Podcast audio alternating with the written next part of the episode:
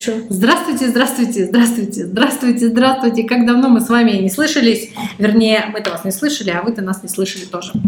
А мы вас не слышим. Мы не договорили в последний раз, я уже не помню о чем, но мы с Катей снова начинаем новый сезон. Мы начинаем... Ну, неважно. Хотелось бы сказать КВН, но не КВН. Что, Катерина, прошло достаточно много событий, очень много ребят мне писали, кстати, даже в личку Маргарита, Да. когда у вас будет, конечно, когда у вас будет э, продолжение подкаста, девчонки многие сидят в машине, слушают один на один, пока едут домой, 20 минуточек, вот эти все наши. Тем, кто сейчас прямо отключил своего Меладзе, Киркорова, Люсю Чеботину или какого-нибудь, не дай бог, Арктикасти и включил наш подкаст. Добрый вечер, здравствуйте, очень рады вас видеть, слышать. Мы с вами продолжаем новый сезон. Катюша, поехали. Поехали. Как- Вспомнить как бы, о чем мы говорили, но я уже не помню. Я помню, что последний подкаст к нам навязался Денис Белоусов, и он нам долго рассказывал про то, как он летел до Камчатки и чуть не умер дедушка. Давай расскажи мне сегодня, знаешь, про что? Вот а, очень важная тема для женщин, а, для мужиков она не такая важна, важна, а вот для женщин, как правильно сказать «нет». И как правильно сказать «нет» близким людям. Вот как ты это делаешь? Да, непонятно, там вопросов нет. Там можно просто... Я честно могу сказать, но это тяжело. Это как бы у нас о наболевшем, так сказать, Мгм. потому что э, был там разговор до Так. записи подкаста с Маргаритой. Мы просто говорили о том, что есть ситуация, где там определенному человеку просто не могут сказать нет. И мы со своей колокольни ну, Да. рассуждаем, что типа, а как они так, а как они не могут. Ну, как бы это же, ну, типа, да, дохуя тяжело. Ну да. Нахер-то послать человека. И мне это очень всегда тяжело давалось, ну, прямо очень. Но когда я в определенных ситуациях, когда меня уже доводили до белого коленя, я говорила нет, я испытывала просто невероятное чувство, это почти оргазм какой-то, когда ты просто думаешь нет, и ты такой, я смог, да, я смог, я сказал. Но вообще я при- прихожу к выводу, что тут, как в стоматологии, надо рвать быстро и резко. Вы- Как ты относишься к тому, что есть такая теория, и есть у меня пара приятелей, которые э, заработали достаточное количество денег только для того, чтобы посылать всех на и говорить нет. Вот как ты думаешь, количество денег, допустим, не влияет. определенное даст возможность тебе отправить человека куда подальше или все-таки нет? Думаю, нет. Потому что как раз-таки мы столкнулись с ситуацией, когда человек, имея определенное количество денег и имея возможность послать кого-то там на три буквы, ну вот по своим, по идеологическим соображениям он вот этого сделать не может.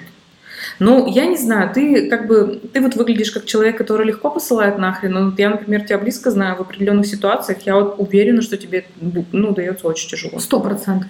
Сто процентов. Очень тяжело дается. Просто есть, наверное, знаю, давай так, давай разделим категории людей. Вот типа, есть люди, которых легко послать нахер, Да. и есть люди, которых нелегко послать А нахер. есть люди, которых нежелательно никуда посылать. Ну да. Я такой человек. Нет, у нас были с тобой конфликты, но они так или иначе все равно они каким-то образом улаживались. Мы же не послали никогда ни друг друга нахер. Ой, короче, я знаешь, как считаю? Вот э, это же как бы про две стороны. Э, Да, Когда человек хочет с чем-то остаться, да. он прикладывает усилия, чтобы наладить там отношения, исправить ситуацию. Допустим, если ему похую, то почему мне должно быть не похую? С другой-то стороны. Ну нет, хорошо. А давай, допустим, такую ситуацию. Представь, что ты, например, в семье. Вот Сегодня я этот представляю, да, под обстрелом. Не, ну подожди, у меня Давай, просто есть масса вопросов, которые хочется услышать. Я на эту тему сама-то про себя я знаю прекрасно, что я очень-очень-очень-очень-очень только близким людям. Ну, хотя, знаешь, как опять, вот мама с папой, например, когда они приходят ко мне без приглашения, я их все равно отправляю домой. Я не могу, если я, например, не готова или я там не жду никого, то я могу вообще никого не, ну, не пустить просто домой, все. Я это они тоже прекрасно знают. То есть у меня с этим, ну, нет вопросиков. Но вот, например, у меня есть домработница, Мгм. Фаина. И ее просто так никогда не отправишь. Знаешь, как она говорит? Она настолько мощно уважает свои границы, что мы... Она, например, приходит у меня по понедельникам... В дом она приходит по понедельникам, ой, по вторникам и пятницам. И, значит, она накануне всегда пишет, Маргарита, вы же помните, что я завтра у вас в 10 утра буду? И я говорю, да, Фаина, все, конечно. Очень надеюсь, что к тому времени вы уедете по делам. То есть, и ты себе ничего не можешь сказать. То есть я понимаю, что во вторник и в пятницу я из дома должна выехать в 9.30, потому что Фаина придет в 10, а она очень не любит. Но при этом, при всем, Фаина сколько лет у тебя уже работает? Очень много. Она идеальна. Ценность Она Фаины-то вообще Для какая? меня просто нереально. А есть была бы какая-нибудь Ирина, Ну да, непонятное, да, сто невнятное. процентов не- Ты бы сказала, да... Не, вроде- Фаина это фантастический Рот человек, они легенды ходят. У меня сколько приятельниц. Она у э, тебя знаешь кто, как, как принято сейчас говорить? Кто? Организатор пространства. Организатор просто. Организатор пространства. То есть человек, который убирает пыль над э, выключателями, это В том числе. организатор. Ну, кроме пыли, она у тебя что, она же у тебя все делает. Она Она все делает. Все, кроме готовки еды. То есть э, и стирки личного белья. То есть она стирает постельное белье, всю одежду, отвозит, чистит, подшивает, убирает. А, Пыль, пылесос, белье это посуда. Она м, домоправительница, получается. Она сто процентов домоправительница. Она все время напишет мне, за- она пишет мне записки. Она последний раз написала. Маргарита, и я постирала деньги в штанах. Запятая. Разумеется, у Александра. Точка. Я думаю, нормально, хорошо. Это, наверное, самые чистые деньги у вас. Они потому что отмыты, и я даже их отутюжила. Как она пошутила. Ты понимаешь, она каждый раз такие записки пишет. Она когда с Катюшей Скалон жила, она пишет ей записку.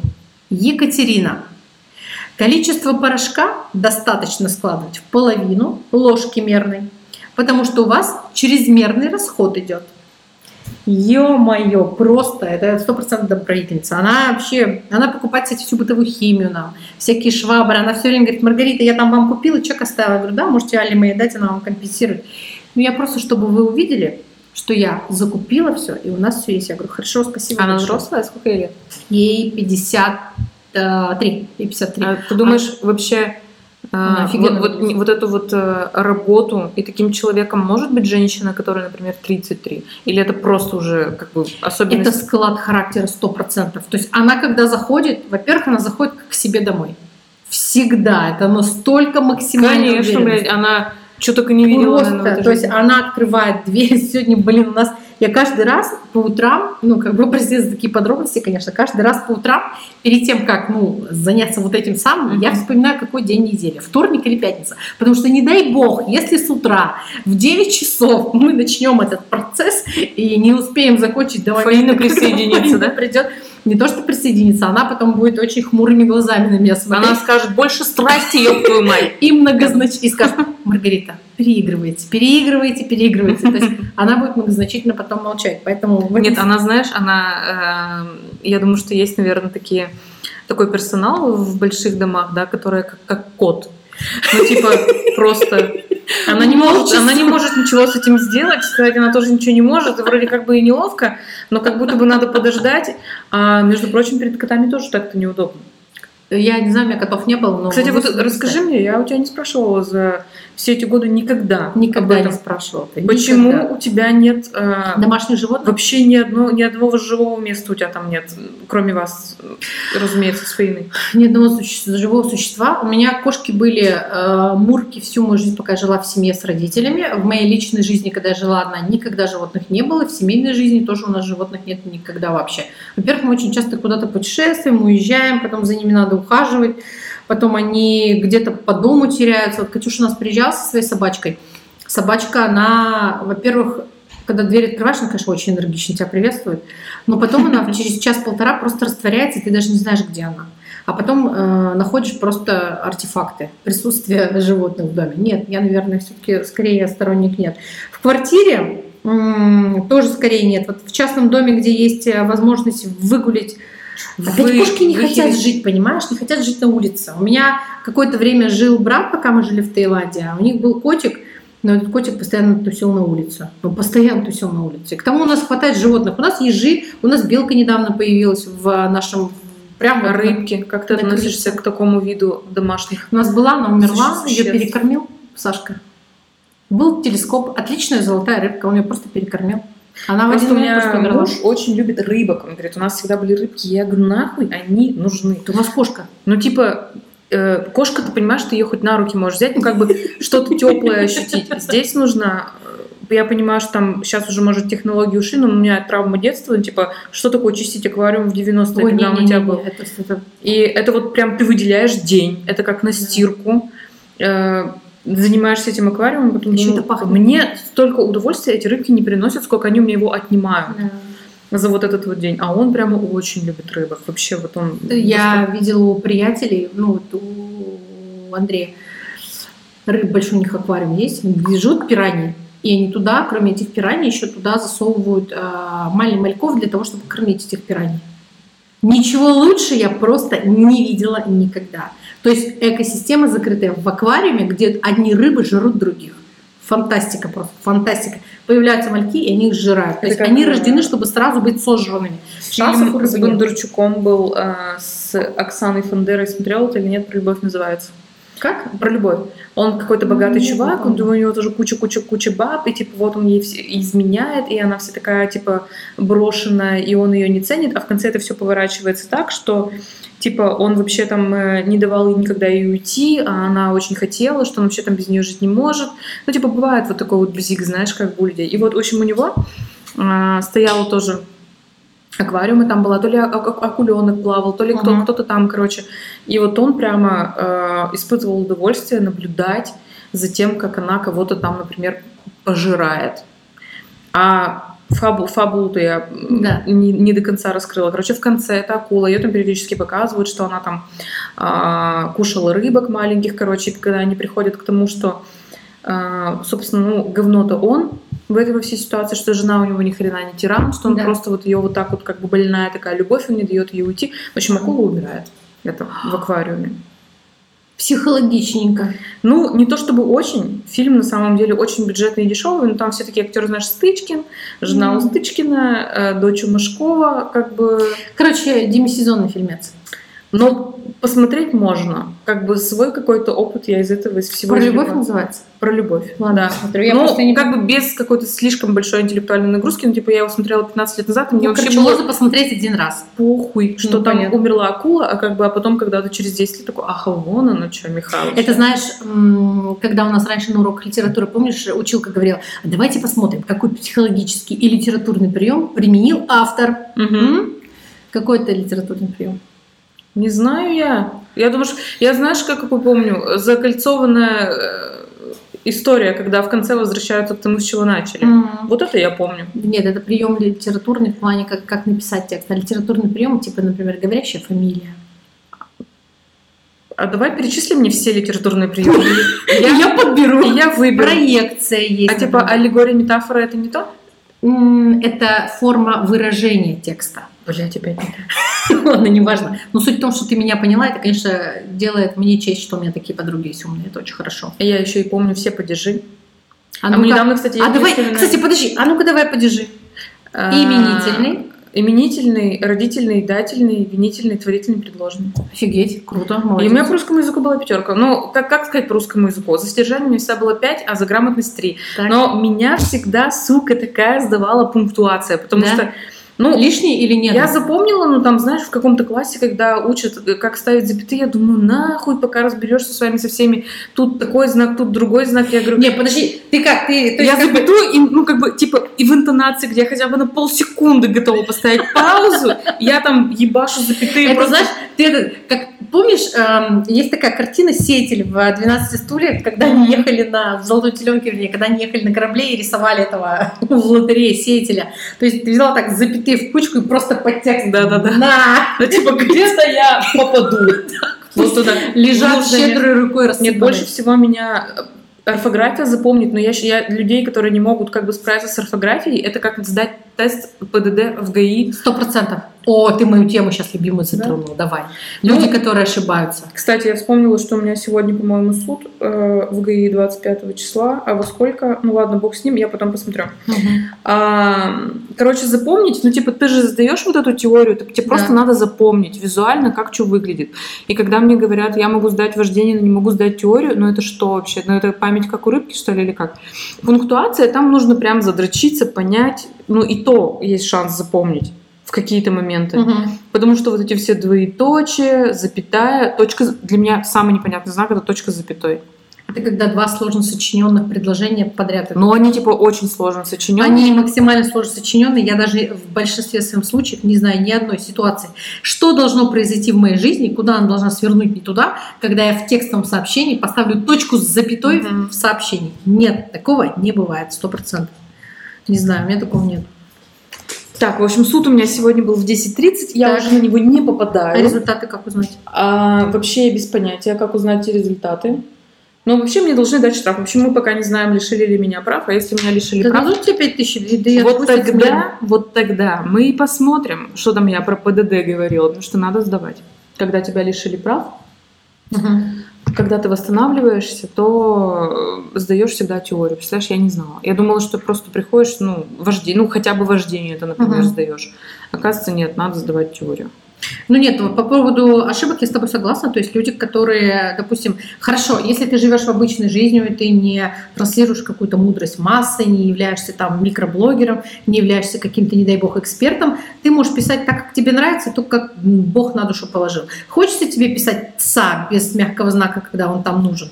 Пиши. Хочется писать «жиши» с буквой «ы» – пиши. Хочется писать «преумножаем ваши доходы». Пиши как хочешь, но если ты вышел в публичное пространство, просто держись, просто держись, если ты пишешь с ошибками. Ну, сейчас вообще мы в такое время живем. Меня, кстати, стало это тоже пугать, что какая бы дичь ни происходила, вот эта фраза, что да, какая разница, да главное, что как бы вот, ну вот, вот я такой, вот я такой, и я такая. Ну, в смысле ты такой, я такая. Это касается вообще всего, понимаешь? Ну, типа, это касается... а, у меня вообще создается впечатление, что сейчас не модно быть нормальным, обычным. Почему? Ну, потому что как-то надо вот выделяться, надо как-то бросать какой-то вызов обществу. Ну, типа, если ты бросаешь вызов обществу, потому что ты пишешь с ошибками и говоришь, вот я такой, любите меня таким, ну, типа, ты долбоеб, что ли? А Они еще, знаешь, говорят, я даю себе право на ошибку. Да давай сколько угодно. Ну, просто есть вещи, которые, вот, например, э, вот так надо делать. Так просто вот надо и все. Ты понимаешь, есть э, базовые качества, которые определяют личность. И я считаю, что одно из них это грамотность. Я тебе много раз говорила о том, что и в том числе наша с тобой дружба зиждется не в последнюю очередь на том, что ты грамотно, правильно пишешь. Я, конечно, не смотрю на запятые, кто на них сейчас вообще смотрит. Это вообще какой-то уже атовизм. Но то, что у тебя правильные слова, это очень, как бы, очень круто. Это Просто это же видишь еще о чем говорит, как бы, э, во- во-первых, э, вроде как из мелочей складывается, да, какая-то вещь э, Да. в человеке, но если, например, он невнимателен к таким мелочам, то получается глобально тогда что? Ну, то есть, как бы вот, Нет, перманентно он может быть нормальным человек. Но если он, допустим, допускает ошибки в словах, когда он пишет, и это не, не Т9 там, и не какая-то ошибка, сделанная по опечатке случайно, а ошибка, в которой прям вот у него в базе, для меня этот человек становится чуть-чуть хуже экспертом. Я сейчас была подписана же на огромное количество людей, пока инфобизнесом занималась, и смотрела всех разных экспертов, господи, ну просто реально каждый второй пишет просто с ошибками. Огромный, ну как бы известный клинический психолог с институтом, с университетом своим пишет «вырасти», или преумножать. Ну, я не могу, у меня просто, у меня кровь просто из глаз. Не то, что кровь из глаз, у меня максимальный уровень думаю, что, уважения быть, к авторитету просто падает. это, наверное, вопрос даже не в самой пунктуации, а вопрос... э, Про Просто человек, если он, ой, да, про орфографию, что если он уже такой мелочи как бы не смог уделить достаточно времени, Да, как какой бы он специалист тогда? Вопрос. элементарно, то есть если он прочитал очень много книг, он Да. должен запомнить просто, как это 100%. слово пишется. То есть Как стилистика? недоверие, Насмотренность недоверие. Насмотренность, да. да. Это однозначно, я с тобой согласна. Недоверие возникает его, к нему как в первую очередь как профессионал. Безусловно, ты, конечно, быть можешь и культурным человеком и думать о красе ногтей, и я знаю огромное количество, Чехов, по-моему, да, сказал? И есть огромное количество чуваков и людей, которые офигенно круто пишут, но просто отъявленные, отборные мудаки. И плохие эксперты, но пишут хорошо. Ну, кстати, в основном те люди, которыми ты восхищаешься, ну там мало нормальных-то было. Добрый которые вечер, писали красиво. Вот так вот. Ну-ка, например, кто? Да я про, про наши выдающиеся э, светила, Так. литературы, Так. поэзии и всего остального. Как бы они нормальностью, короче, не Ну, отличались. Достоевский не отличался нормальностью. Гоголь, а что Толстой отличался? Тоже не Гоголь, отличался. Толстой не отличался нормальностью. Ну, Ну, слушай, я сейчас в последнее время, знаешь, вот на следующий подкаст расскажу про это. Смотрел вечера на хуторе близ Диканьки. Господи, какое фантастическое, какая фантастическая задумка в этом произведении. Просто фантастическая, нереально. Там столько между строк можно прочитать. Огромное количество. Просто на следующий раз ты должна взять с собой вечера на хуторе близ Диканьки, мы будем читать и раскрывать, э, что, что там Гоголь между строк запрятал. Окей. А сейчас у нас 30 секунд осталось, Все, поэтому... простите, пожалуйста. Мы- Поэтому у нас следующий, следующий подкаст, он будет исключительно э, Литературный. литературный. Кстати, я предлагаю взять классику И взять, обзирать. и взять современную литературу. Обзирать? И обзирать. Обзирать, давай, хорошо. Пока, девчонки, паркуйтесь осторожно. Пока-пока-пока.